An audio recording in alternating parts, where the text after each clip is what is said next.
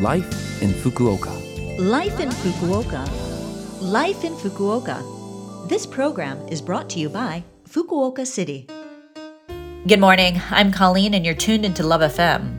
Right now, we have Life in Fukuoka for you, a short program about how to live more comfortably in Fukuoka City. I'll also share information from the city and tips on things to do here. The short program is on every Monday morning in English with me, Colleen, so be sure to tune in every week. Life, in Fukuoka. So, in Japan, the months of the year have two names.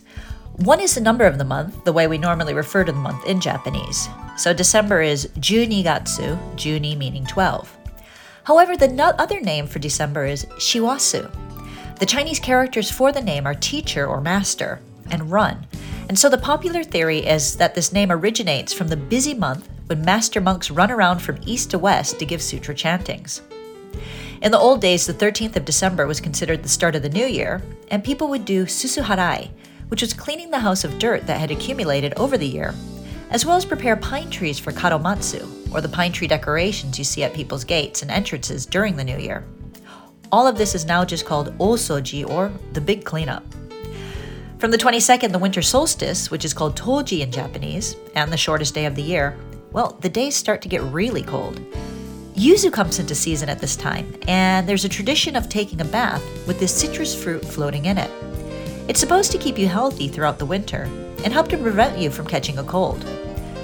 2022 will be at an end soon, despite just being at the start of December now.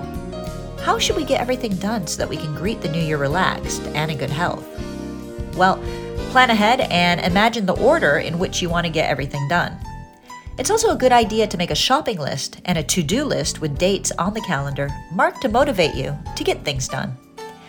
If you've got a lot on your plate to finish up before the end of 2022, it'll be important to stay organized. In saying that, make sure you enjoy the holiday season as well. Don't get caught up in work too much. Life in Fukuoka. Well, now I have a few announcements from Fukuoka City. First, about World AIDS Day on December 1st. Every year around the 1st of December, around the world, various events and activities take place to deepen awareness and understanding of AIDS. Even after being infected by HIV, definitive symptoms may not appear for a period of time, and so it's believed that there are a number of people who have been infected but will not be diagnosed until the onset of AIDS. By detecting HIV infection early and receiving the appropriate health care and treatment, the onset of AIDS can be delayed. At the health and welfare centers of each ward, HIV screening is offered. This screening is free of charge and anonymous, so if you think you may be at risk, get checked as soon as possible. Screening is only on certain days, so make sure you check which days before you go. And I don't know if you know this, but the red ribbon is a symbol that shows awareness and solidarity with those affected by AIDS. The red ribbon announces to others that you have no prejudice against people affected by AIDS and gives a message that we will not discriminate against those living with AIDS. The red ribbon days are from the 1st to 7th of December, and over this period, the Hakata Port Tower and the Fukuoka Red Brick Culture Museum will be lit up in red in support.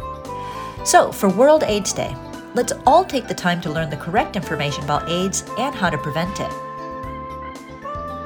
And I hope this doesn't really need to be said, but dumping oversized garbage and household waste in the mountains, forests, by the seaside, by rivers, on the road, or in parks is illegal. In Fukuoka City at the end of the year, many people do a big house clean and a lot of garbage is produced. As such, December has been designated as Illegal Dumping Prevention Reinforcement Month. Activities will be undertaken to strengthen measures to prevent the illegal dumping of waste. Fukuoka City has, in cooperation with the police, installed surveillance cameras and warning signs in places where illegal dumping is common and will carry out patrols of those areas. Home appliances like TVs, refrigerators and freezers, washing machines and dryers, air conditioners, and the like are all subject to the home appliance recycling law, and there is a set way to dispose of them. If you're buying replacement appliances, the shop will pick up your old appliance. In Fukuoka City, you can speak with Yamada Denki for help with this. When disposing of these items, recycling fees or collection and transportation fees are necessary.